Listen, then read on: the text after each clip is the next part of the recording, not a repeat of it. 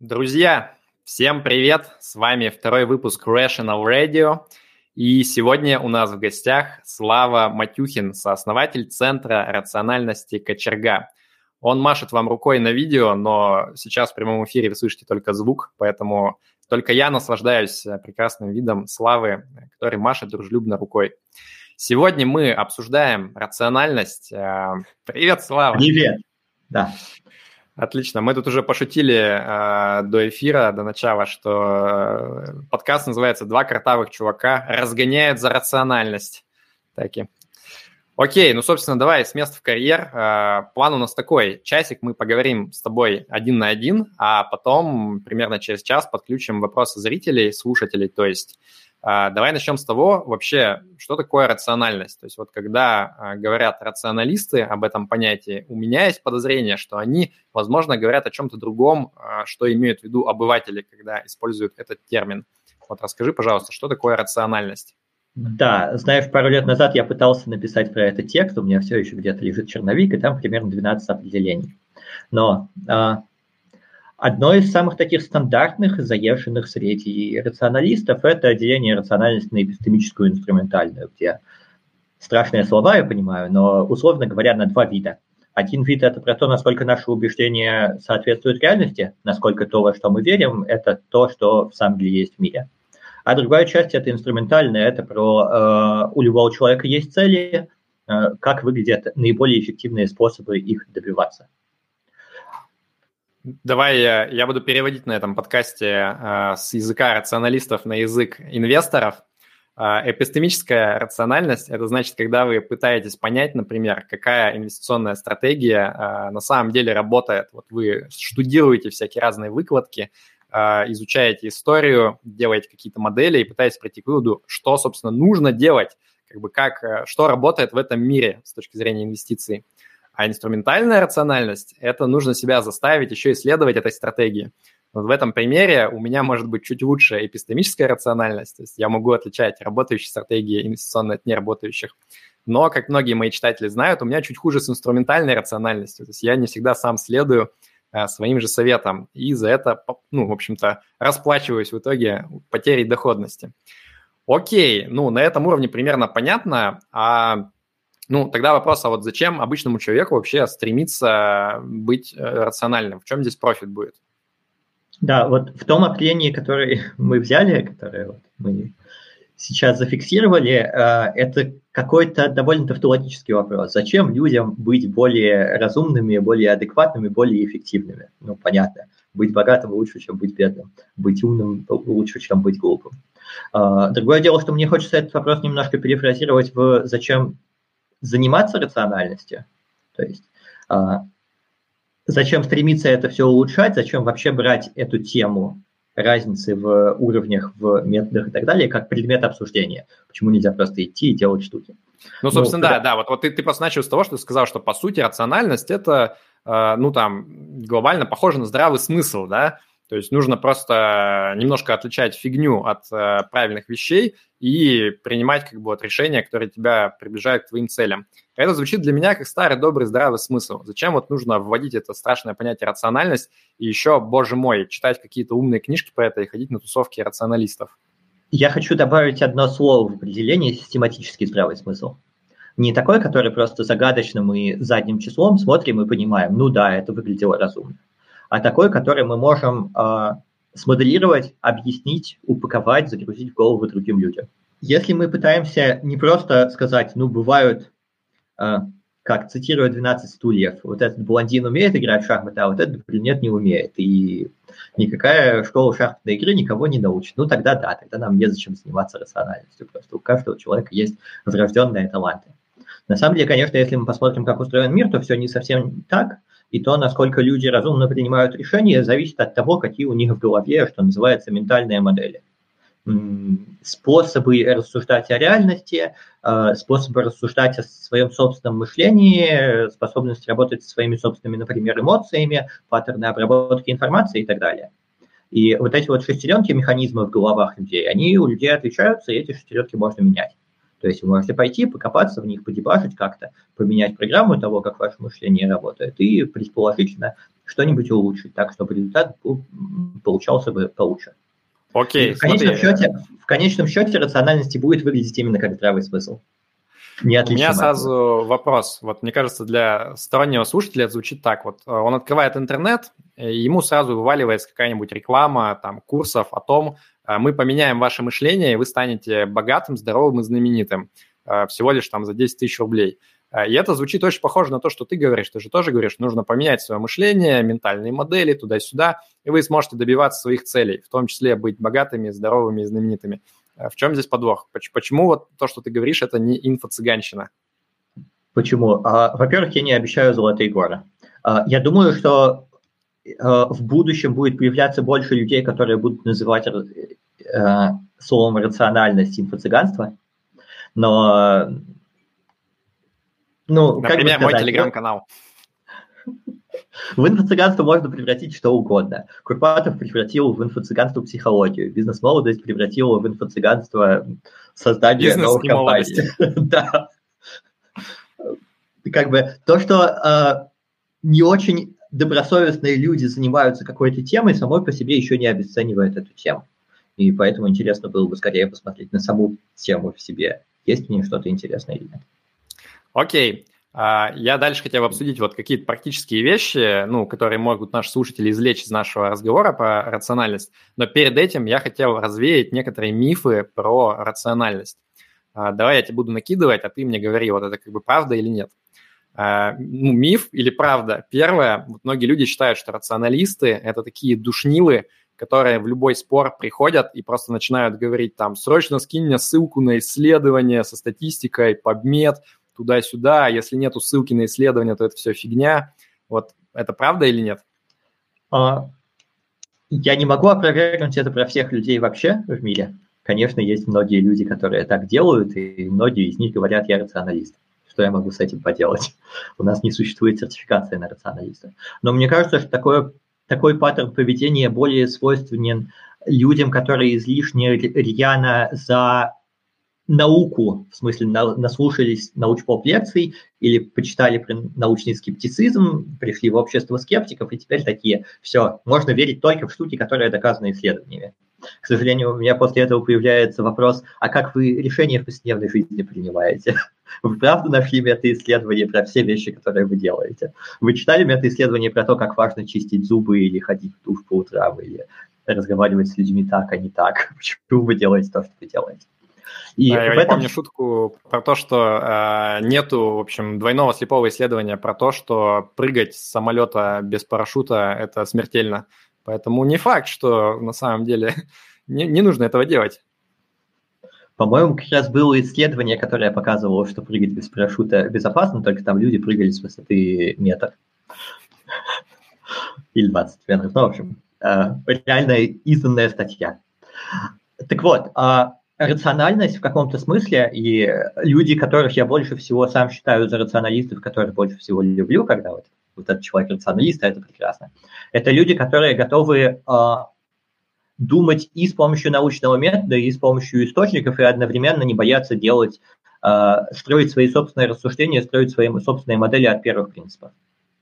И в этом смысле, конечно же, одного только, одной только опоры на статьи недостаточно для того, чтобы вообще как-то ориентироваться в окружающем мире. Как пример, я могу привести пример, а, собственно, он сейчас здесь записан в адженде, это а, год назад, когда а, еще не было определенности про маски, на каком-то этапе WHO, ВОЗ, Всемирная организация здравоохранения, стала говорить, что мы ничего не знаем про маски, и как-то эта информация мутировала в маски бесполезные и даже вредны. То есть в массовом сознании мысли про «не существует двойного слепого исследования, показывающего, что маски полезны», мутировала в «раз мы не знаем, то значит маски заведомо бесполезны». А, с точки зрения рациональности это полное безумие. Помимо факта про то, что у нас есть или отсутствуют исследования, нам нужно взять еще свой приор – и свою, собственно говоря, модель от первых принципов. Неужели правда то, что люди кашляют вокруг себя, э, никак не блокируется маской? Не верю.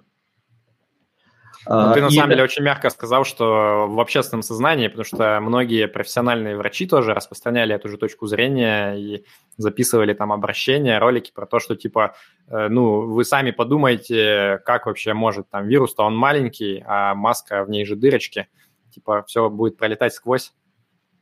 Да, это такая история, в которой, мне кажется, рационалисты в среднем, если мы берем западных там известных рационалистов, лидеров мнений, оказались сильно более правы, чем э, профессионалы. Окей, то есть поставили себе заметочку, что рационалисты это не те, кто только копаются в исследованиях, там нужно еще и думать при этом, как ни странно. А, давай зайдем с другой стороны. Многие считают, что вот а, рациональность, она в принципе не про эмоции. То есть, что вот а, рациональный подход – это когда ты полностью отключаешь там эмоции, и ты в принципе не способен их там как-то познать, а вот э, все, что касается сферы каких-то там чувств, это все априори заходит, находится за границами рациональности. Как ты к этому относишься? Uh-huh. Это, конечно, заведомо неправда. Это настолько неправда, что рационалисты вложили много усилий в то, чтобы этот миф развенчать, просто потому что сам для человек, который никогда не сталкивался с рациональностью, обычно имеет стереотип, что рационалист – это спок. Холодный интеллект без чувств. На самом деле, конечно, эмоции – это такие же, как это называют, эвристики, простые приемы принятия решений, и обычно это сигналы про какие-то наши интуиции, какие-то наши ожидания от реальности, их точно так же можно учитывать. С другой стороны, а, хочу немного поправить. А, рационалисты умеют эмоции, с другой стороны, многие рационалисты, в самом деле, бывают на аутическом спектре, что уж там, я готов это признать. Многие рационалисты хуже умеют обращаться с эмоциями, но при этом тренируются в обращении с ними тоже и не обесценивают ну, Другое дело... Кажется... Да, извини, да. продолжай. Да. Другое дело, что то, что рационалисты активно недолюбливают, это то, что в последнее время, кажется, среди западных рационалистов начали сошлись на термине «социальная реальность». Когда то, что мы обсуждаем о мире, то, как мы вообще обрабатываем информацию, скорее основано на таких социальных э, танцах того, кто прав в какой ситуации, чью позицию занять, и такая вот э, межличностная политика, э, чем попытки разобраться, что же истина на самом деле.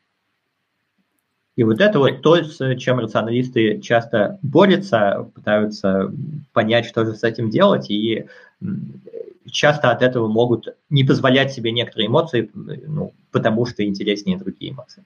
Но мне кажется, тут важно разделять э, вот эти вот две ипостаси рациональности, с которых мы начали. То есть если речь идет про эпистемическую рациональность, когда мы пытаемся докопаться до истины, то мне кажется, здесь действительно вот абстрагироваться от эмоций чаще всего это достаточно неплохая стратегия. Но если речь идет про инструментальную рациональность, когда ты пытаешься а, делать какие-то действия для достижения своих целей, то здесь без учета эмоций, ну, это просто абсурд. Это как если бы там человек думает, ну, я все прочитал про пользу э, физических упражнений, значит так, я себе составил план, в понедельник в 6 утра встаю на пробежечку, бегу, я же знаю, что это полезно, значит, я встану и побегу ну, если ты на практике не учитываешь то, что тебе будет лень, а ты будешь сонный, и вообще раньше ты такого никогда не делал, и эмоции, скорее всего, тебя потащат вообще в другую сторону, то вряд ли твой план будет действительно рациональным, если ты хочешь добиться успеха. А... Знаешь, с одной стороны, я понимаю, о чем ты, с другой стороны, точно так же я могу рассказать обратную историю, как в эпистемической рациональности эмоции очень важны, Например, по сути дела, терапия – это такая форма эпистемической рациональности. Э, то есть ты приходишь для того, чтобы разобраться, как у тебя работают убеждения и алгоритмы в голове, и копаешь довольно глубоко там, где эти убеждения закодированы уже не как факты о мире, а как скорее твои собственные выученные эмоциональные реакции в прошлом. С другой стороны, если мы потащим в инструментальную рациональность эмоций, то если вот так, как ты сказал, как замотивировать себя на пробежку, то, конечно, да, поработать с эмоциями нужно. А если как э, я играю на бирже или я играю в покер, мне очень хочется рискнуть, и поэтому пойду я это сделаю, то можно очень много потерять. Согласен. Вот особенно по первый пример, то есть, наверное, в каких-то случаях действительно твои эмоции могут подсказывать, а, где у тебя есть какие-то а, элементы самообмана, да, что ты а, убеждаешь сам себя в какой-то истине, которая на самом деле ей может не являться. Интересная мысль, подумаю про это дальше. Еще пару вещей хотел обсудить. Вот у нас в чате очень часто а, возникают дискуссии, так у меня называется группа Rational Answer.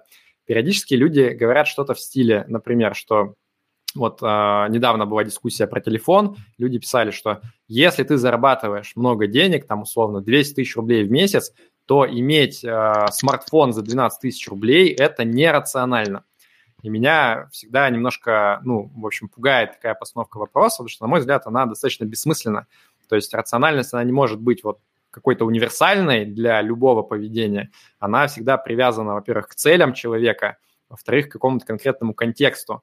И если вот конкретизировать, да, например, сказать, что человек, у которого там цель вот такая-то, и он находится в таких-то условиях, то действовать вот так вот будет нерационально, то есть это не будет помогать им достигать цели. Но вот просто абстрактно сказать, что что-то нерационально или что-то рационально, вот мне кажется, что это какая-то ерунда. Не знаю, что ты считаешь на этот счет? А, я абсолютно согласен с тем, что это ерунда, если это интерпретировать буквально. На самом деле это скорее даже формулировка про то, что что-то является или не является рациональным, настолько а, опасная и неудобная, чтобы с ней работать, что обычно в среде рационалистов ее не используют вообще, просто как это называют, табуируют. Не используют это слово. Рационалисты не говорят что-то рационально. С другой стороны, когда э, ну, люди часто говорят не то, что они буквально имеют в виду. И поэтому, ну, иногда, если ты слышишь какую-то фразу типа «кто-то говорит, что что-то нерационально», то, может быть, стоит применить принцип доверия Поппера и, или что-нибудь подобное, и предположить, что на самом деле человек закладывает в эти слова, и адресовать э, ниже лежащее послание. Ну а, да, нам все равно придется для этого конкретизировать да, какие-то вещи и уточнить, а правильно ли я понял, что ты имел в виду вот это, и после этого уже можно обсуждать. А, можно уточнить, можно попытаться угадать в зависимости от того, какая у тебя априорная степень уверенности в том, что ты правильно угадал. Окей, понятно. Ну, поняли, ребята, все, отныне у нас в чате слово рациональность табуировано, нельзя так говорить. Окей, ну давай перейдем к практике. Вот э, я бы хотел, чтобы мы из сегодняшнего разговора попробовали вынести какие-то, в принципе, полезные рационалистические штуки, которые вот в среде э, тех, кто интересуется рациональностью и пытается ее применять, они широко используются, а в других областях, может быть, не все про них знают. Вот можешь привести пару примеров а, каких-нибудь ментальных моделей или техник или еще чего-нибудь, что а, могло бы быть полезным для наших слушателей?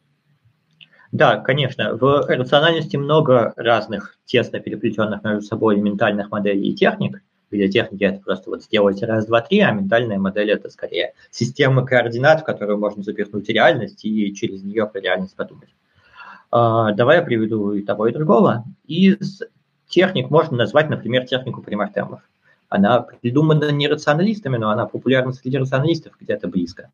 Техника примартемов состоит в том, что перед тем, как вы э, собираетесь начать что-нибудь делать, если это достаточно затратный и рискованный для вас проект, точнее, в основном затратный, долгосрочный и так далее, то имеет смысл хотя бы 5 минут подумать, что может пойти не так, но не совсем, что может пойти не так, это довольно понятный, простой вопрос, а скорее представить себе, что все уже пошло не так, а потом попытаться себе это объяснить, почему так случилось. То есть буквально э, могу порекомендовать представлять себе, если у вас достаточно богатое воображение, что рядом с вами открывается портал, оттуда вываливает, выбегает э, вы из будущего с, с колокоченными волосами или бородой, не знаю чем, и кричит, все пропало, не делай это, вы убегает обратно. Вот. Вы получили из будущего один бит информации. Проект не удался. Попробуйте себе объяснить, почему. Как вы будете в будущем, когда проект не удался, оправдываться и объяснять себе, почему это случилось. А, чем техника хороша? Она позволяет нам а, воспользоваться той частью нашего мозга, которая умеет объяснять уже произошедшие события, Э, а не просто пытаться прогнозировать, что будет. Потому что когда мы пытаемся прогнозировать, мы прогнозируем happy path, наиболее счастливый сценарий развития событий. А когда объясняем, то нам гораздо проще воображать разные объяснения. Мне кажется, мега полезная штука для инвесторов, потому что обычно люди, которые начинают инвестировать на фондовой бирже, а, они думают так, о, я положу какие-то деньги, я стану богатым. Я же вот э, из старых примеров прошлого вижу, что рынки гигантскую доходность дают. И действительно, как ты сказал, человеку, конечно, гораздо приятнее представлять какие-то счастливые завершения всего этого, чем думать о том, а что может пойти не так. А вот твой метод как раз, э, ну, который ты описал, он может помочь. То есть ты думаешь, окей, а, давайте представим, что я 20 лет следовал своему плану, который я вот для себя наметил, да, я там откладываю деньги, инвестирую их туда, куда хотел, и через 20 лет оказывается, что я, в общем-то, совсем не богатый, а даже и бедный, и что вообще могло к этому привести. И ты садишься, начинаешь накидывать э, идеи, то есть, может быть, э, там рынки, э, те классы активов, на которые я ставил, они себя повели почему-то не так, как я ожидал. А, начинаешь лезть в прошлое, искать какие-то примеры, было ли вообще такое, что они себя вели по-другому, чем как ты ожидаешь.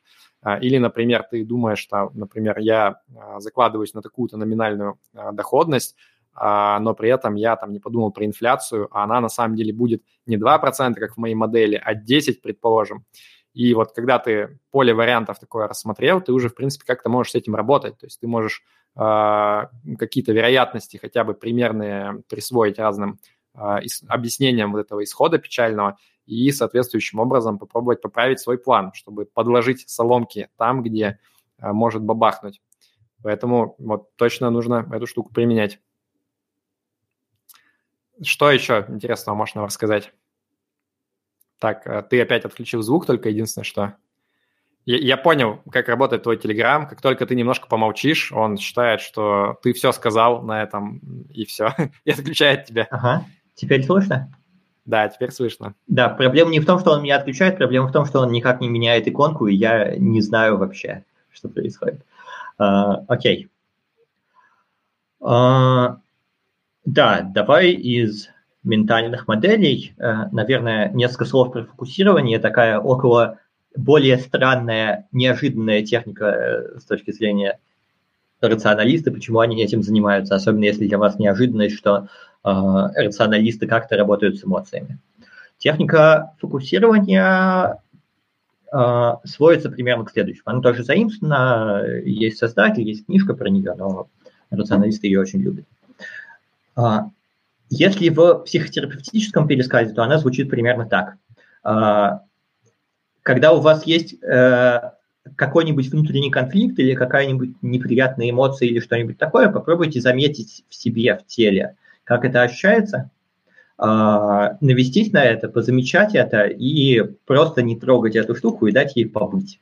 И после этого, может быть, она вам что-нибудь скажет. Это вот более эзотерическое описание. Менее эзотерическое описание звучит примерно так. А, представьте себе, что а, вы пытаетесь вспомнить чье-нибудь имя, и вы не помните имя и перебираете варианты. Вот э, я говорю с человеком по фамилии Комаровский, как тебя, Вася, Петя, нет, Паша, точно, Павел, окей. А, и вот, вот это ощущение, когда у вас, когда вы знаете примерно, где находится штука, но еще не вспомнили для нее слово, это состояние а, и такая, как бы сказать, ментальная стойка, в сторону которой очень полезно уметь себя переориентировать, когда вы пытаетесь придумать что-нибудь новое и понять, во что вы на самом деле верите. Ну, то есть человеческое мышление в значительной мере невербально и довербально, и очень полезный навык извлекать вот эти вот довербальные штуки и превращать их в слова. Это называется еще по-английски finding the handle, поиск ручки для штуки. У вас есть штука, но у вас еще нет для нее ручки. А, угу. Пока не очень понятно, как это использовать. То есть сидишь, э, втыкаешь, и, и что дальше происходит? А,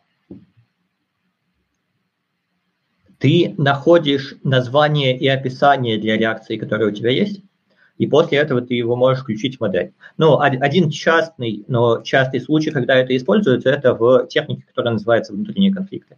Техника внутренние конфликты описывается примерно так поделите себя на разные части, которые хотят разного, которые голосуют за разное. Например, а, ночь, мне очень хочется посмотреть сериал, но еще мне надо завтра рано вставать. У меня внутренний конфликт, посмотрите еще один эпизод или нет. Ну или в целом, я не ложусь вовремя спать. Что же делать?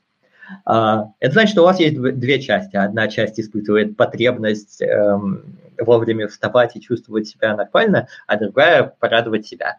Окей, между ними внутренний конфликт. Они могут между собой воевать, или они могут друг с другом поговорить. Но обычно, когда вот мы говорим про такие сложные штуки, про эмоции и реакции, то э, некоторые части нас просто не имеют вербальной модели того, чего они хотят, и поэтому им надо дать пространство для того, чтобы они высказались.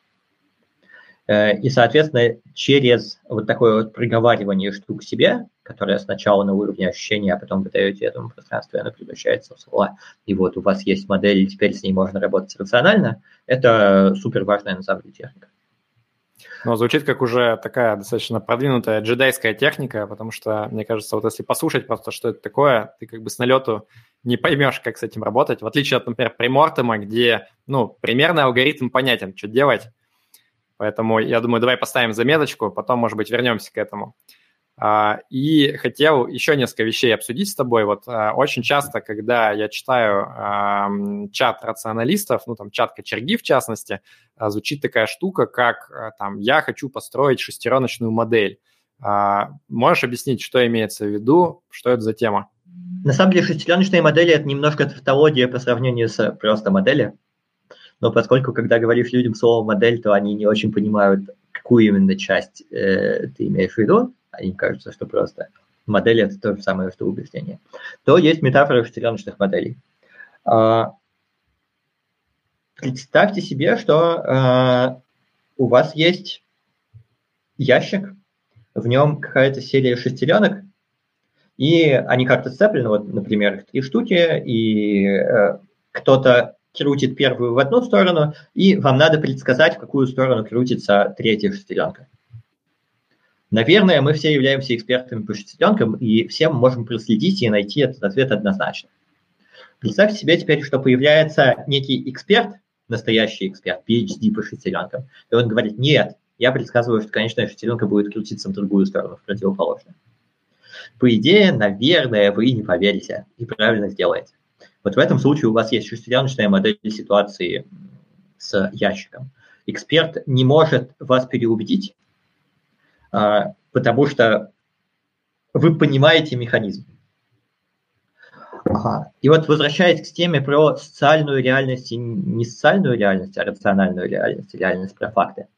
Если вы сталкиваетесь одновременно с, ну, у вас есть одновременно шестереночная модель, маски, по идее, должны помогать, и одновременно экспертное мнение маски бесполезны, то перед вами выбор, будете ли вы вообще опираться на шестираночные модели или не будете, или поверите экспертам. И на самом деле люди по большей части по жизни не опираются на шестираночные модели, вообще даже не пытаются их строить в большинстве областей, а просто пользуются данными извне или даже конечными выводами. И в каком-то смысле это нормально. Наверное, мы не могли бы отмасштабировать цивилизацию, если бы было иначе. Но э, проблема в том, что, мне кажется, чего там, в современном мире люди настолько боятся строить шестиленочные модели, что разучились это делать, просто не доверяют себе. Но они не боятся, это просто сложно, это надо думать, как бы это достаточно ресурсоемкая штука на самом деле. А, частично сложно и ресурсоемко, частично именно что бояться. Проблема в том, что каждый раз, когда ты строишь шестиленочную модель, если она окажется почему-то не соответствующим мейнстримному окружающему знанию, то твой статус упадет тебя ткнут пальцем и э, скажут, у тебя синдром советского инженера. Со мной такое недавно было. Ну, на самом деле, да, у нас в инвестиционной тусовке тоже постоянно есть эти дебаты, потому что многие люди, вот, например, говорят, там, я послушал Сергея Спирина, Павла Комаровского, они говорят, что пассивные инвестиции – это хорошо, а активные – это плохо. Поэтому каждый раз, когда идет какой-то спор на эту тему, они как бы ищут просто повод а, на каждую вещь налепить ярлык, там, либо это пассивное инвестирование, либо нет, и уже из этого делать вывод, как бы, в принципе, не идя вглубь, не понимая даже, почему как бы то или иное является хорошим или плохим, или, может быть, на самом деле и то, и то это нормально, просто для разных целей. И вот э, как раз-таки э, меня немножко пугает тенденция, когда даже в нашем чате э, часто действительно подвергают астракизму тех людей, кто осмеливается высказывать какие-то альтернативные точки зрения и даже пытается их защищать, но они идут в разрез вот с этим общим знанием. И, может быть, даже эти люди не правы, но было бы прикольно покопаться и доказать им на практике, ну, не на практике, а вот именно через шестеренки, как ты сказал, что они немножко ошибаются, возможно. А может быть, где-то и зерно истины даже есть в их э, шестереночках. Да, Но ты так. на самом деле, ты, ты интересную сейчас затронул вот тему, и мы в чате тоже это обсуждали до эфира. А, а как вообще рациональному человеку разделить вот эти две вселенных? Что где-то он а, идет на поводу у экспертов, а, и он действительно говорит, ну, я не могу быть спецом во всех сферах, я просто найду умных людей, послушаю, что они говорят, и буду делать так а где-то он э, строит свои модели и пытается принимать решения самостоятельно, что, конечно же, с точки зрения ну, риск-бенефита гораздо опаснее, да, потому что ты в любом случае тратишь ресурсы на построение этой модели, а вот то, что она окажется лучше вот этой вот уже готовой, э, уже готового ответа от экспертов, это на самом деле далеко не факт. Как вот это решение принимать? А, у меня есть довольно много разных ответов на этот счет, вплоть до того, что именно вот это одна из моих любимых тем, на которую я несколько раз читал двухчасовую лекцию, вот буквально про этот вопрос. Точнее, лекция заглавлена примерно как «Как разрешить себе думать своей собственной головой». Вот. Я подумал, а, и нужно ли. Да, а, да. Я думаю, что нужно это больше себе разрешать, но при этом не игнорировать экспертов. То есть есть разница между просто ты говоришь, я не буду слушать ничего про то, что говорят эксперты, мне хочется изобрести новую физику, я пойду и придумаю все с нуля. Не буду читать никакую физику, не буду читать никакие существующие модели, просто придумаю все с нуля. Это очень вероятно кончается нехорошо. Кончается тем, что человек издает новую очередную э, альтернативную теорию физики, полностью дурную. С другой стороны, а, можно находиться в таком майндсете, когда ты одновременно берешь чужие модели и при этом воспринимаешь их не как инструкции к действию, а как input к твоей, твоей более высокоуровневой модели. И вот это вот как раз, мне кажется, ключевой навык в эпистемической рациональности и, наверное, самая сложная штука, которую вообще можно людям в голову загрузить. А, это один ответ. У меня есть еще другой ответ. Ютковский написал про это целую книжку, называется «Inadequate Equilibrium» неадекватное равновесие, где он как раз разбирает ответы на вот этот самый вопрос. А, как отличить эффективный рынок, в который нет смысла лезть, потому что он учел уже примерно всю информацию, от рынка, который э, стабильно неадекватный, э, но при этом не существует ни одного участника рынка, который мог бы получить выгоду из коррекции рынка, и поэтому никто не прикладывает к этому усилия. Спойлер э, по книгу, она очень классная и, кстати, короткая, мне очень понравилась в свое время. Э, там Ютковский рассматривает разные э, варианты вот этих вот неадекватных равновесий, как раз хочет поощрить людей думать больше своей головой, но где-то в начале он как раз делает оговорку про то, что но не пытайтесь эту херню по большей части делать в отношении э, фондового рынка. Там, скорее всего, равновесие более-менее адекватное. Так что не все так но, просто, ребята. Но книжка написана за пару лет до GameStop, поэтому ну да, видимо, не всегда. Э, может быть, GameStop еще не самая нерациональная штука, которая у нас творится и будет твориться. Посмотрим. Окей, ну давай перейдем вот э, к самому главному вопросу, а как все-таки стать более рациональным? Вот давай предположим, что наши слушатели сказали, окей, прикольная штука, стоит, наверное, этим позаниматься. Что конкретно нужно делать? Нужно читать какие-то книжки специальные, ходить э, каким-то гуру учиться или что вообще? Как люди становятся рациональными? Расскажи нам, Слава. А, мне кажется, что мой ответ очень сильно зависит от того, кто вы. Если вы гик-программист, технарь, которому э, норм, когда другие люди выпендриваются и вас это не напрягает, то ответ читать цепочки, то есть книжку Ютковского «Рациональность от и до зомби».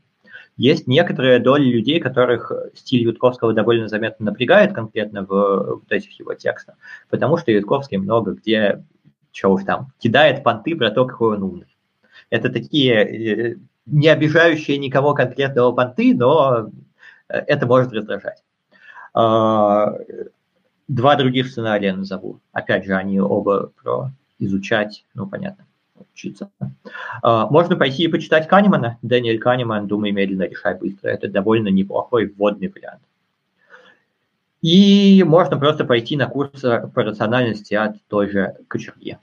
А, курсы про сильно более прикладные вещи, чем то, про что мы сейчас говорим. То есть я много сейчас делаю акценты на научные модели, думание своей головой и так далее.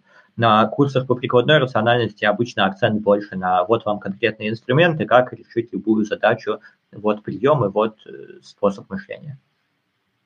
Окей, okay, слушай, а кроме вот на этой шкале, да, то есть Канеман совсем попсовая штука, я уверен, что большая часть тех, кто слушает, уже читали его.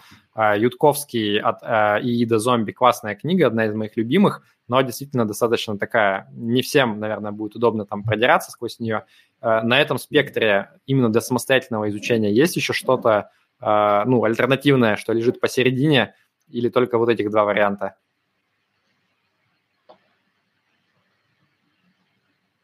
прогоняю мысленно разные варианты и пытаюсь прикинуть, где они на шкале, у меня не получается. Гарри Поттер где? Попсовия как-бы, Но э, ты имеешь в виду Гарри Поттер и методы Метод рационального мышления, да? Да. Потому что очень многие люди прям говорят, что я через эту книгу пришел к рациональности. Вот я, честно, не понимаю, как это работает, потому что для меня э, Гарри Поттер и методы рационального мышления – это такой, ну, типа, прикольный фанфик, который довольно забавно читать, ты как бы угораешь над тем, что привычные герои ведут себя совершенно по-другому, но если честно, я с трудом понимаю, как из этого можно вот прям типа научиться рациональности из этого фанфика. Такие люди действительно есть, или это все-таки чистый эффект, э, ну, там, некого bait and switch, да, что людей э, подманивают э, привычным каким-то фандомом, а потом они такие, о, прикольно, а что еще этот автор написал? М, Илья Рудковский, почитаю-ка я его цепочечки. И такие херакс превратились в рационалистов. Вот как это работает? Боюсь, что это такой вопрос, на который мне хочется ответить. Нет данных, я не проводил двойного слепого исследования. А, что я имею в виду? Э, э, я, конечно, наблюдал за там, многие годы работы с сообществом и рационалистами, много людей, которые приходят в сообщество через Гарри Поттера, но мне сложно сказать, э, ну, во-первых, я не знаю их отправной точки, во-вторых, я готов признать, что многие из них скорее такие лайтовые рационалисты, которые любят, туси, любят тусить с рационалистами, а не обладают прокачанными навыками рациональности. Исключения бывают тоже, впрочем. Бывают люди, которые определенно, э, по крайней мере, попались на bait and switch, пришли через книжку и потом изучили много чего другого. Понятно. Но давай немножко обсудим вот саму рацио-тусовку. То есть э, ты уже упомянул Элиезера Ютковского. Это, для тех, кто не знает, достаточно большое имя вот в этой современной рациональности. А, кто еще на, этой, э, на этом пьедестале стоит? Кого респектуют рационалисты, кто двигает вперед все это движение. А... Есть на самом деле несколько разных пьедесталов. Есть люди, которые двигают движение, есть люди, которые наиболее такие известные в мире люди, которых можно засчитать рационалист, за рационалистов, это немного разная категория. Но в целом, ну, точно нельзя не упомянуть Скотта Александера, который особенно за последний год прославился одной известной драмой про то, как его попытались заканцелить, и после этого многие люди попытались заканцелить Нью-Йорк Таймс, э, и после этого Скотт вот вернулся на Сабстеке и получает от них кучу денег за то, что просто пишет. Скотт Александр, это, наверное, ну, многие считают, что просто лучший блогер в мире, я скорее тоже готов с этим согласиться. Э, очень хорошо пишет, очень много известных текстов, психиатр, живет в Калифорнии, пишет и про психиатрию, и про рациональность, и про все подряд, короче, на свете.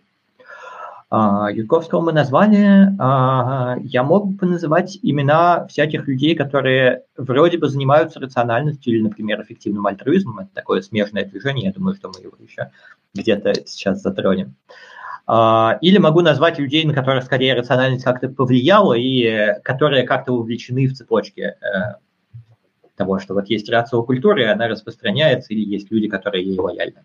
Несколько а кто имен... из, из самых топовых таких, да, известных людей? А, наверное, один из топовых примеров я узнал вчера, э, то есть я знал его, но я осознал вчера масштаб. Э, Доминик Каменс, э, второе лицо в UK после Бориса, да? Многие, наверное, знают. Главный его советник. Ну, по крайней мере, до конца прошлого года вроде он ушел со своей должности. Э, буквально вчера выяснилось, что, оказывается, посты рационалистов э, Фалковича и, собственно, Скотта Александера повлияли на то, в какой момент э, Британия врубила локдаун в начале прошлого года. То есть буквально Доминик Каменс в Твиттере написал, вот, благодаря вашим постам мы их обсуждали всей Даунинг-стрит 10. Ну, это интересно, потому что Борис Джонсон, он же такой, типа, как деревенский дурачок, да, примерно у него имидж, а типа советники у него прошаренные, да, получается? Да, я не очень много знаю про Каменса, но известно, то есть это давний известный факт, что Каменс, который, кстати, еще был главным идеологом чего уж там Брексита, большой фанат рационалистов.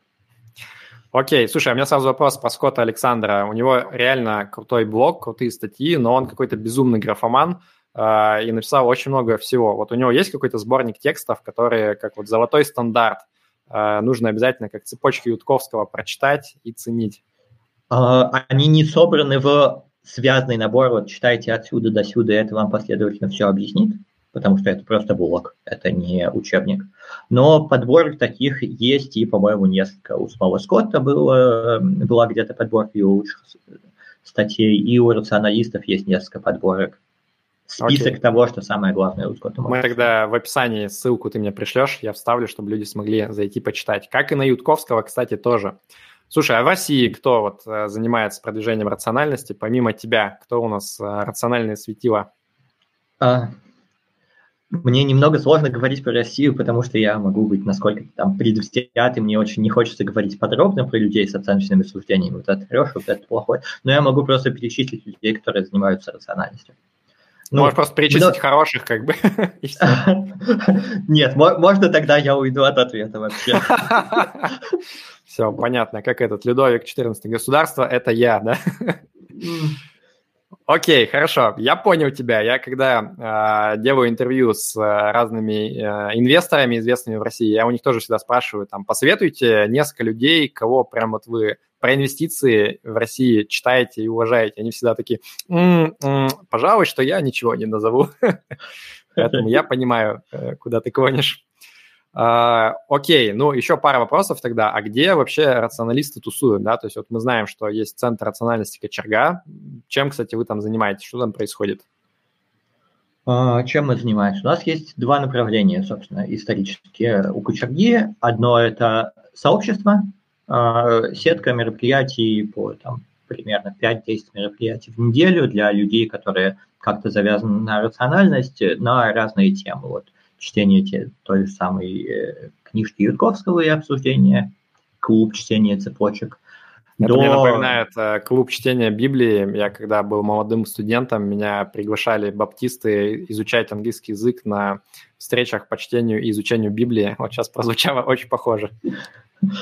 Я понимаю. До некоторой степени рациональность – это секта в смысле того, что мы можем найти параллели. Но это примерно так же, как рациональность – это инфо-цыганство. Мы можем тоже найти параллели. А, и бывают всякие там более разнообразные мероприятия. Есть клуб изучения учебника по продвинутому мат-анализу, даже функциональному анализу сейчас. Есть группы ненасильственного общения, люди практикуют техники коммуникации между людьми. Есть просто социальные мероприятия. Вот. И второе направление кочерги – это, собственно, курсы, воркшопы, тренинги. Мы по-разному в разные годы это все называли, но просто образовательные платные курсы с техниками по рациональности. А, кстати, вот ребята из уличной эпистемологии, они же тоже как-то с вами аффилированы, правильно? Да, я думаю, что уличная эпистемология в России существует благодаря кочерге, то есть не благодаря каким-то активным действиям Кочерги или меня, а просто потому, что мы их приютили, и так получилось, что на основе сообщества Кочерги вот этот движ получилось запустить. Я не знаю, что был бы в мире, где Кочерги бы не существовало. Э, уличная эпистемология очень близка рациональности по ценностям, но я не готов сказать, что это одно и то же, что уличная эпистемология – это часть рациональности, это просто разные движения, смежные, родственные. И они долго встречались у нас в Москве на площадке, когда она была до пандемии, и сейчас отдельно встречаются в онлайне и проводят свои движухи. Я сейчас как раз прохожу курс по уличной эпистемологии, и у меня прям мечта есть всех, кто общается в нашем чате, принудительно прогнать через э, такой буткемп э, уличной эпистемологии, потому что там идея это простая. Там говорится, что если ты с человеком разговариваешь, и он высказывает какое-то странное, на твой взгляд, мнение, то вот идти в лоб и говорить ему, э, ты что, слышишь, ты тупой, что ли? Вот нужно думать так, то это абсолютно бесполезно, и нужно, наоборот, идти более таким окольным путем, попытаться ну, помочь человеку а, подумать над тем, а как он вообще принимает решение о том, что вот та или иная вещь, она соответствует истине, и, соответственно, вы вместе с ним идете на вот такое некое мини-путешествие, где пытаетесь разобраться, как вообще принимать эти решения, и по итогу гораздо выше вероятность того, что человек задумается. И вот мне очень хочется, чтобы у нас в чате примерно такая же атмосфера была, чтобы люди вместе думали об эпистемологии, то есть о том, как вообще отличать правду от неправды, а не просто там кидались друг друга какими-то мнениями, э, не всегда обоснованными, и поливали друг друга разными эпитетами. Но это я немножко отвлекся. Uh, окей, а что можешь сказать про less wrong? То есть э, очень часто э, звучит вот это слово, опять же, когда общаешься с рационалистами. Что это за место такое мифическое? Да, less wrong – это место, с которого все в каком-то смысле начиналось. То есть, точнее, история была такая. Сначала был Ютковский, и он решил написать кучу постов в блог. Тогда еще это был блог Overcoming Bias Робина Хэнсона, известного такого странного экономиста. А, и потом в комментариях стали появляться люди, Ютковский много писал, у него была миссия привлечь людей в тему разработки безопасного искусственного интеллекта. А, эта миссия все еще активна, интересная отдельная тема. И в какой-то момент возникла идея запустить форум для всех людей, которые там вокруг этих идей собрались. И, собственно говоря, Лесранг это получился такой форум или коллективный блок людей, которые, которых пригласили про все это думать и писать. И поскольку Ютковский писал много, и людей в комментариях было много, то получилась вот такая новая субкультура здорового разумного мышления. Лисрэнк существует до сих пор, он в какой-то момент чуть не умер, потом его перезапустили, переписали весь движок, и сейчас с ним опять все хорошо. В общем, понятно. Еще одно место, где 100-500 тысяч постов, которые невозможно все прочитать наверняка. Да. Окей. И ты еще упоминал такую штуку, как эффективный альтруизм. А, расскажи в двух словах, потому что я немножко тоже одну из а, веток этого движения поддерживаю. То есть я вот 20% всей выручки, которая приходит с рекламы на канале, пускаю на, соответственно, поддержку GiveWell, такой организации, где сидят ребята, кстати, как раз бывшие работники хедж-фондов всяких, которые все время взяли, просто уволились из хедж-фондов своих, сказали, у нас много денег, мы сейчас будем думать, как наиболее эффективно их потратить так, чтобы вот не просто прожечь на какую-то благотворительность, а как можно больше добра сделать этими деньгами концептуально мне нравится, что они делают, поэтому я их поддерживаю. Но, наверное, это не единственное направление эффективного альтруизма. А, расскажи вообще, как мыслят эти люди, что это такое? Да, очень круто, очень здорово, что ты это делаешь, я, кажется, не знал. А, эффективный альтруизм – это еще более молодое движение, чем современная рациональность, по крайней мере, как термин. Оно возникло где-то на стыке между как раз лесронг-рационалистами, а, всякими мировыми философами, Э, людьми, которые занимались философией в области этики, которых досталось сидеть в академии, которые решили, что философию надо применять в реальном мире. И вот как раз э, инициативными людьми типа работников хедж-фонда, которые хотели улучшить благотворительность.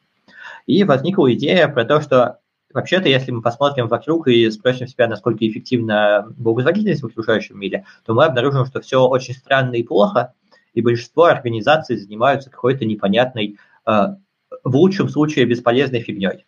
И получается это потому, что люди выбирают, чем заняться в благотворительности, не исходя из, что самое важное, что надо делать, а исходя из, например, у меня близкий родственник тяжело заболел вот такой формой рака, и поэтому я решил открыть э, благотворительную организацию, фонд помощи людям с таким вот видом рака.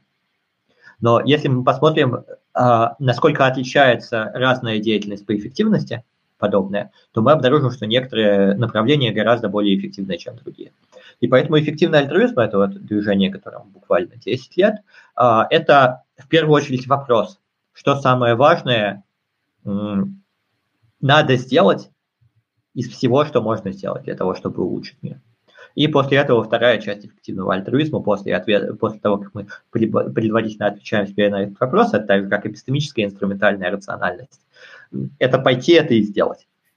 А, движение очень хорошо развивается, движение растет, движение привлекло в себя много как раз рационалистов, на самом деле даже на Западе на данный момент рационалисты и эффективные альтруисты очень сильно перемешаны. А, и движение занимается не только, вот отвечая на вопрос про направление, не только тем, чтобы давать деньги прямо здесь сейчас, например, бедным людям в Африке, но и тем, чтобы понять, а что наиболее влияет на глобальное будущее человечества. Это и какие-то глобальные реформы вплоть до экономических и политических, это и такие интересные около трансгуманистические сферы, как, например, экзистенциальные риски. А, почему это интересно? Вроде бы в первом приближении капиталистическая система, вот рынки, все вот это вот, то, что здесь людям на этом, в этом разговоре близко, решает проблему человечества, насколько ну, достаточно эффективно. Рынки – суперэффективный механизм координации. Но капитализм и рынки не очень решают вопросы, когда э, проблемы такого рода, когда цену надо платить в будущем, и никто не хочет готовиться э, к этому сейчас, потому что это снизит вашу конкурентоспособность сейчас. Э, когда проблема вероятностна, то есть можно сделать ставку на то, что риск не случится, и когда просто вы ничего не получите за то, что вы приложите усилия к проблеме. Ну, вот, наверное, самый известный пример на данный момент – это глобальное изменение климата. Капитализм не решает проблемы с глобальным изменением климата, потому что это проблема координации человечества. А, другая штука, которую я уже упомянул, это, собственно, вопрос появления искусственного интеллекта и его безопасности для будущего человечества. Это вопрос, которым рационалисты очень-очень-очень сильно озабочены, и которым, кажется, человечество не озабочено даже близко на достаточном уровне по сравнению с тем, который был бы адекватен. Но это тезис, который надо, конечно, разворачивать и защищать, и вряд ли в рамках этого разговора. Мне кажется, многие люди сейчас вынесут из этого просто тезис про то, что рационалисты говорят, что не нужно помогать детям больным раком, а нужно тратить на искусственный интеллект деньги. И все, в общем, вся идея оказалась в зародыше погребена под эмоциональной реакцией на это. А, это явно не совсем так, хотя я не знаю, у разных людей в России, по моему опыту, разная э, эмоциональная реакция на кому помогать искусственный интеллект или дети в Африке. Некоторые, наоборот, говорят, какие еще дети в Африке, они далеко, и мне на них так, так я сейчас даже не про детей в Африке, я про наших славянских детей, ага. Э, которых собирают, э, вот ты упомянул просто как такой антипример, да, что у человека что-то случилось, и он такой, я на редкую форму рака начну собирать деньги. А говоря о том, что, в общем-то, может быть, нужно поискать более эффективный способ траты этих денег – ты как бы подспудно говоришь о том, что, наверное, они делают что-то не совсем рациональное и правильное. А, нет, я думаю, что некоторые благотворительные организации помощи здесь сейчас определенно эффективны. И, собственно говоря, GiveWell занимается этим, и это прекрасно, я их полностью одобряю. Но э, всякие более долгосрочные штуки, они тоже важны, и на них тоже имеет смысл обратить внимание. В общем, эффективные альтруизмы занимаются и тем, и другим, и вопросами про помощь животным, и не только даже помощью животным в смысле того, что мы все еще не веганы, а еще и помощью животным в смысле страдания в дикой природе. Может быть, с ним тоже что-то надо сделать, раз мы будем Окей, okay. Э, это еще более контровершал тема. Тут сейчас мы да. детям еще не помогли, а ты уже диким кабанам предлагаешь что-то там помогать. Давай не будем двигаться в эту сторону, это достойно отдельного выпуска, okay. мне кажется. А, давай перед тем, как перейдем к ответам на вопросы, обсудим а, вот какой вопрос. А, ты, в принципе, много чего рассказал, и мы начинали с того, что, в общем-то, рациональность – это штука, которая помогает думать правильно, принимать правильные решения. Ну и, как пишет Ютковский в своих книгах, рациональность – это, в общем-то, искусство побеждать. И я бы, вот услышав это, предположил, что в тусовке рационалистов должно быть огромное количество людей, кто Э, дичайше разбогател, э, у кого очень высокий там социальный статус, э, прекрасное здоровье. В общем, они все вот эти насущные проблемы, которые большинство из нас так или иначе как-то волнуют, они их для себя с помощью своего могучего рационального разума как-то решили. И уже после этого они двигаются к другим альтруистическим проблемам спасения мира но я на скидку, вот по крайней мере, э, ну, смотря э, за теми рационалистами, за кем мне просто смотреть, я вот не вижу такой картины. Э, мне видится здесь некое противоречие. Как ты можешь прокомментировать этот вопрос? Наброс, я бы даже сказал.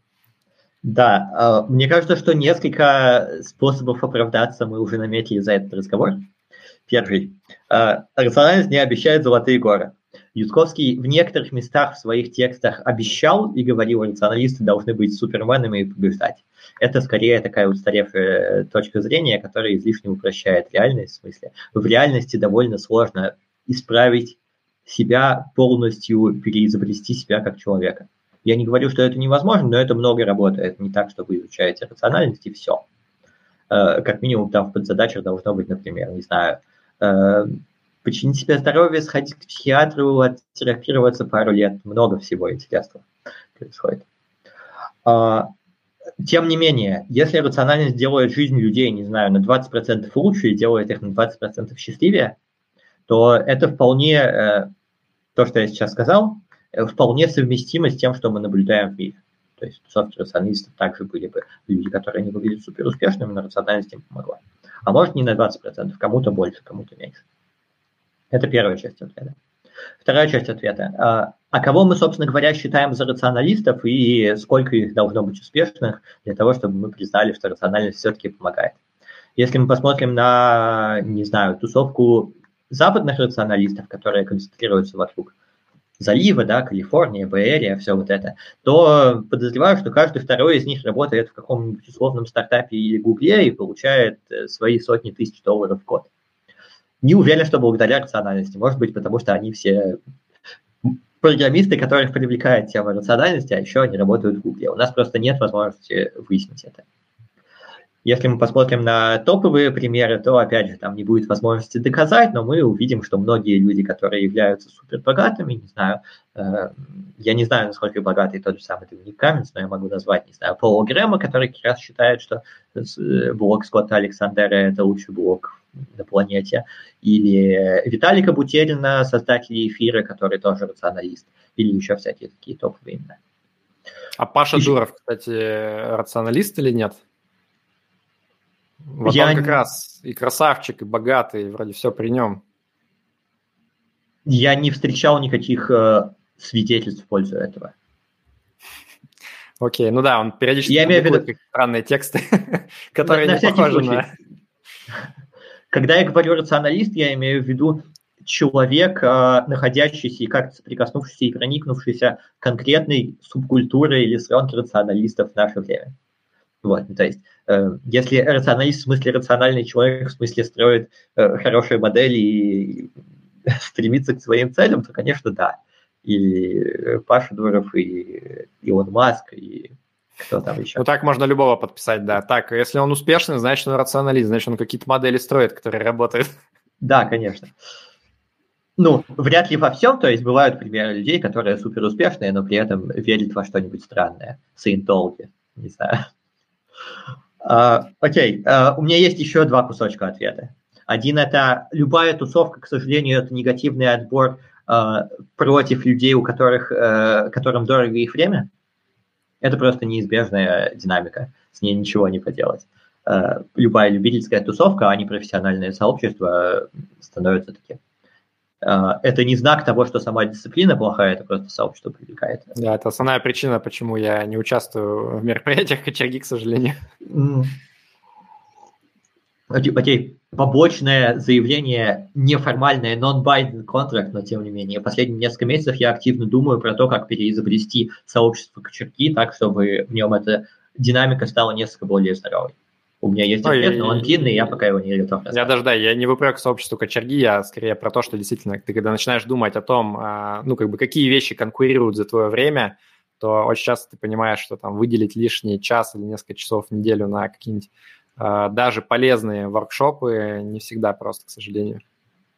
Да, у меня есть последний кусочек ответа. Последний кусочек ответа звучит так. А, а что такое рационально, возвращая тебя к тезису про смартфон и так далее. А, если вы а, прониклись рациональностью, а потом вы прониклись эффективным альтруизмом, а потом вы еще подумали шестереночно от первых принципов про мир и поняли, что условно, не знаю, а может быть через 15 лет есть риск, что мы все умрем, потому что искусственный интеллект нас всех убьет, я не утверждаю, что все рационалисты считают, что это неизбежно. Я скорее говорю, что такой сценарий возможен, и э, ладно, я не буду говорить за рационалистов, скажу за себя. Моя оценка его вероятности, э, наверное, больше 10%. То, может быть, для вас становятся важными несколько другие вещи, чем заработать побольше бабла. Может быть, вы осознаете, что большая часть вашей э, суммарной полезности за вашу будущую жизнь находится в том вот будущем, которое или смерть, или, извиняюсь, рай, за такую религиозную образность, но все же. А, и что, может быть, главное, что надо делать, это заниматься вопросами там. А потом вы спрашиваете себя, надо ли для этого заработать много денег или надо привлечь больше ресерчеров, которые повысят вероятность э, хороших сценариев, или надо пойти в ресерчера самому. Сказанул, как Паскаль прямо. В общем, все, ребят, э, на пенсию не копим, фаер – это все фигня. Слава сказал, что мы все умрем через 15 лет. Значит, нужно, нужно жить здесь и сейчас. Очень плохо, это не то, что ты сказал. На этом мы завершаем наш эфир. Ладно, я шучу. Э, я думаю, все поняли, что имел в виду Слава. Э, в каком-то смысле, да, наверное, ответ принимается.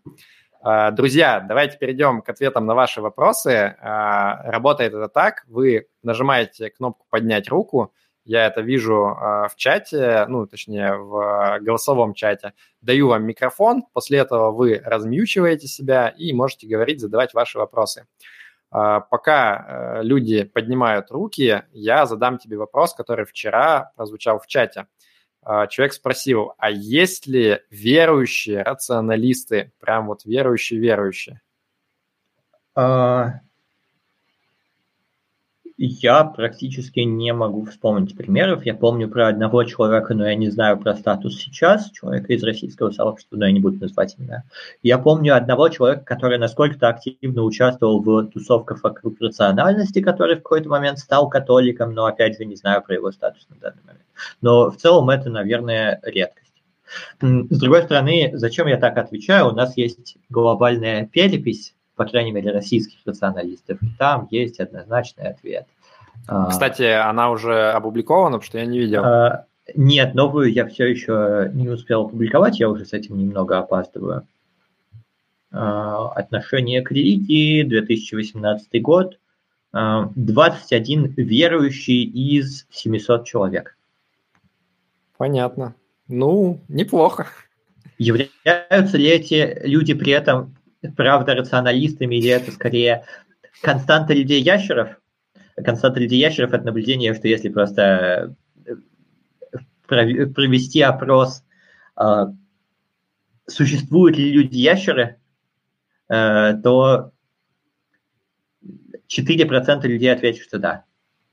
Это ну, просто есть... константа, которую надо учитывать в любой переписи. Окей, примерно как боевые вертолеты, да, которые тоже встречаются среди mm-hmm. людей. Окей, давай послушаем, что хотят спросить люди. Вот первым поднял руку «Ахудей». Э, я дал тебе слово. Э, можно размьютиться и спросить. Mm, я скорее не спросить, я из этой тусовочки.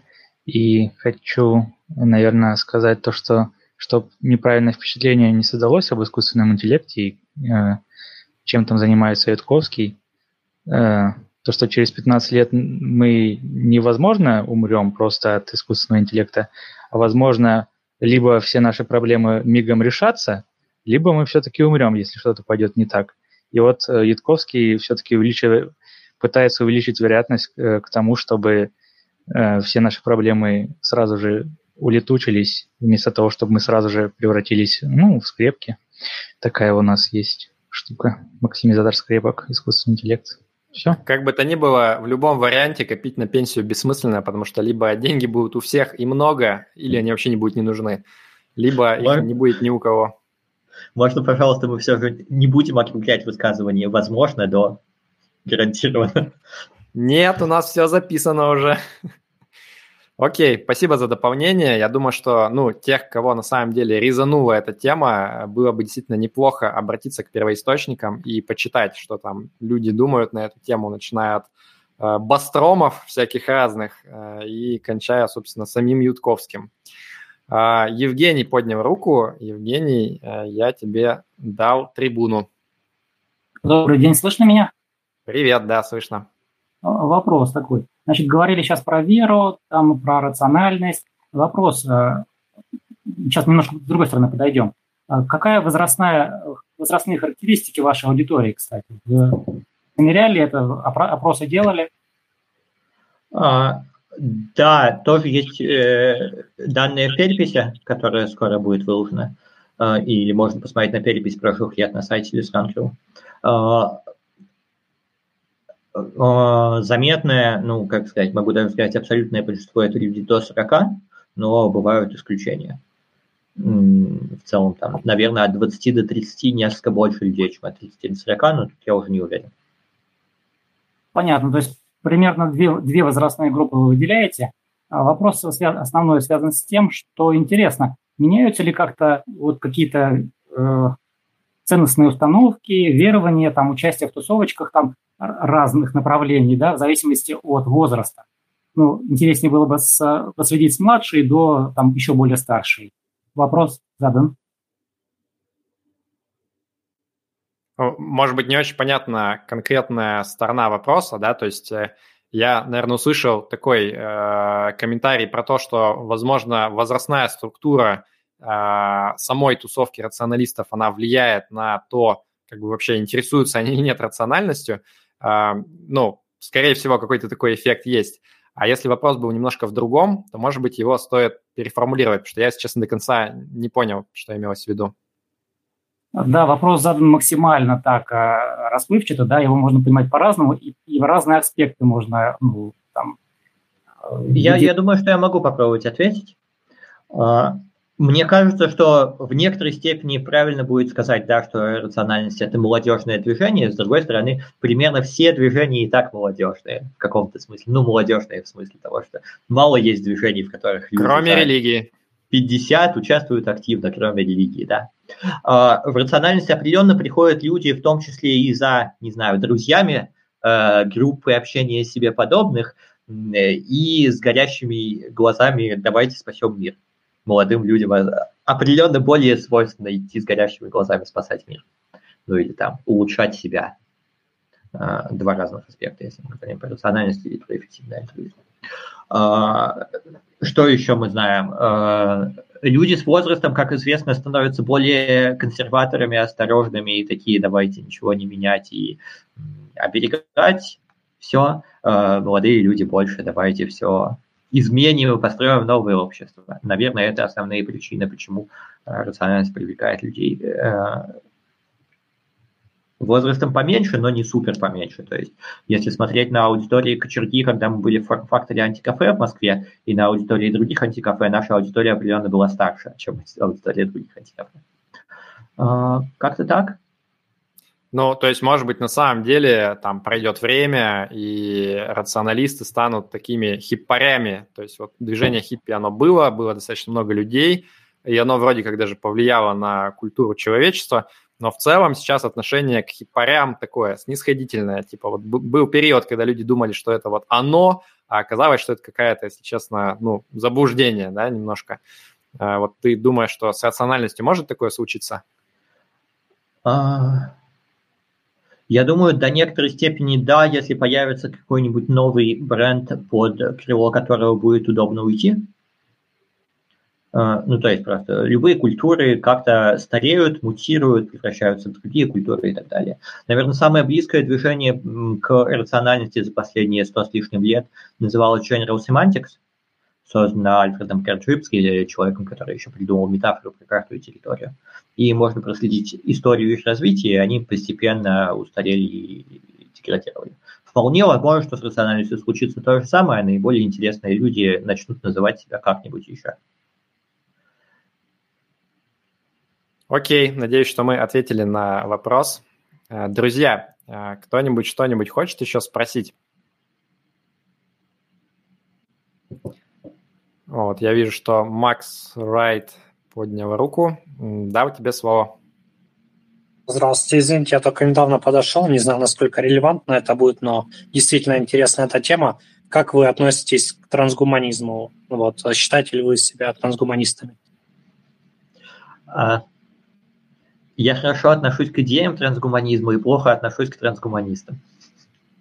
Так, успокой, что ты имеешь в виду? Опять же, э, не хочу называть конкретные имена, но обычно дискурс и люди в российском, по крайней мере, трансгуманизме, с которым я пересекался, еще раз сделаю дисклеймер, не говорю ни про кого конкретного сейчас. И не хочу, чтобы это было интерпретировано, я говорю про кого Да у нас не так много в России, я уже могу пару да. фамилий сразу представить. Вот, э, все довольно плохо с точки зрения вот той самой рациональности скорее даже не то, что рациональности, а интеллектуальной честности, что ли. Я не знаю, где именно узкое место, в интеллекте или в интеллектуальной честности, но есть фон и такой небольшой налет безумия, и э, небольшой налет инфо-цыганства или ну, обещание золотых гор в духе Тираноса, если вы знаете, о чем я. То есть ты считаешь, что цель, конечно, хороша, но то, что они делают, оно, в общем-то, нас не особо приближает. И а... можешь сказать для тех, кто не знает, что такое трансгуманизм, вообще буквально одним предложением, о чем это? Uh, да, uh, трансгуманизм это просто набор идей про то, что, uh, как Ницше, да, uh, человек это нечто, что нужно превзойти, в смысле того, что мы вполне можем дорабатывать человека, человеческую природу и стремиться в светлое будущее, которое устроено совсем не так, как сейчас. Мы можем все стать бессмертными, обложиться э, всякими технологическими усилителями интеллекта, слиться с машинами, переселиться в новое тело, переселиться в виртуальную реальность, много всего такого. А, трансгуманизм – это просто, по-моему, движение, которому эти идеи привлекательны, а не «А, какой ужас, нет, оставьте меня, я консерватор». А, я, наверное, хочу немного скорректировать. Я не хотел сказать, что все трансгуманистическое в России плохо. Моя позиция скорее стала несколько более такая сложная и много где терпимая, где-то нетерпимая и так далее, про российский трансгуманизм в частности. А, как-то так. Но все сложно, и от того, что все сложно, и от того, что э, культуры неровные, мне кажется, сильно отличается по качеству от культуры лесранга, я скорее э, исторически старался вот российский лесранг э, кочергу с словом трансгуманизм не ассоциировать просто из этих соображений. Хотя, конечно, пересечений очень много. Где-то сейчас потеет Гриша Мастридер, который как раз вот за трансгуманизм всеми руками и ногами. Нет, а что, я за трансгуманизм. Я... Что ж ты пошел на попятную? Нет, я же сразу сказал. Трансгуманизм хорошо, трансгуманисты... Трансгуманисты не очень. Окей, понятно. Ребят, кто еще что хочет спросить? Что если много вопросов не будет, мы, наверное, потихоньку будем тогда завершать наш эфир.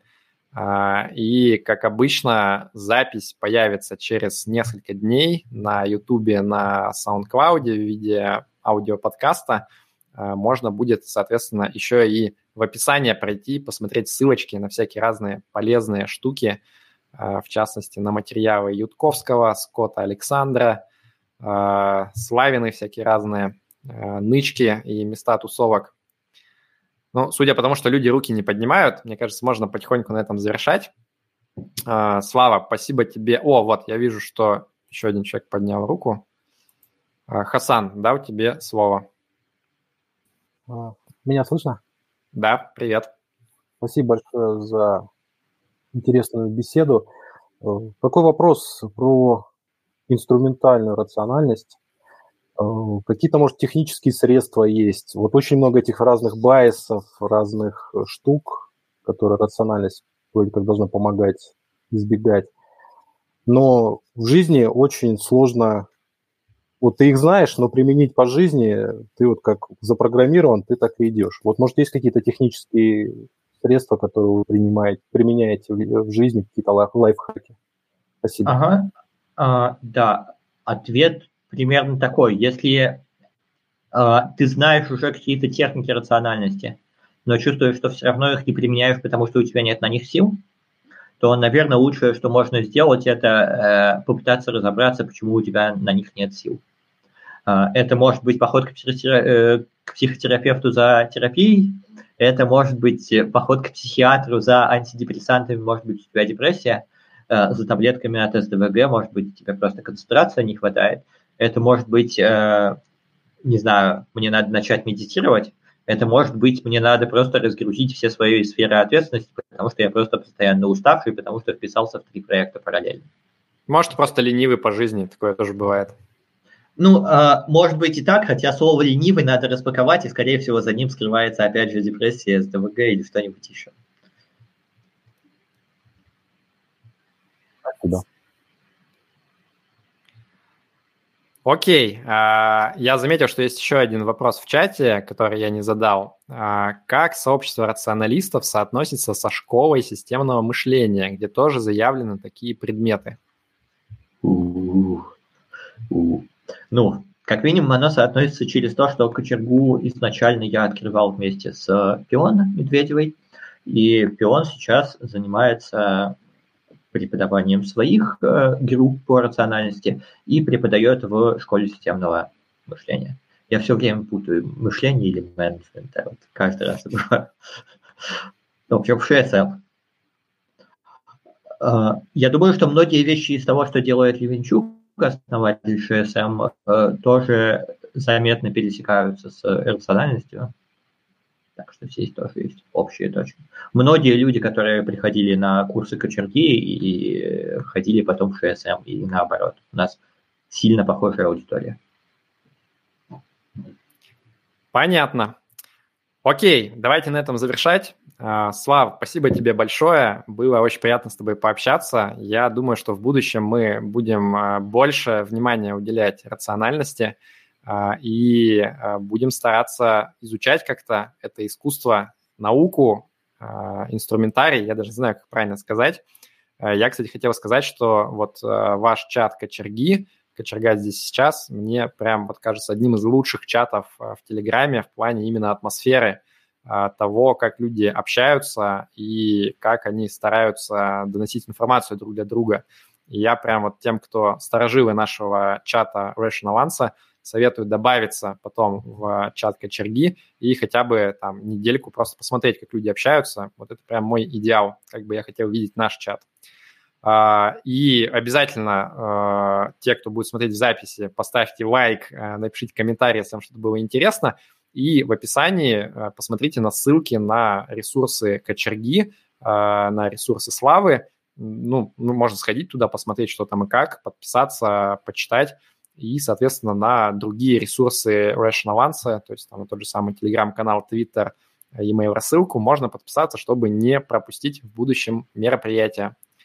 А, на этом все. Слава, если что-то напоследок хочешь напутствие дать а, нашим слушателям, ты можешь это сделать.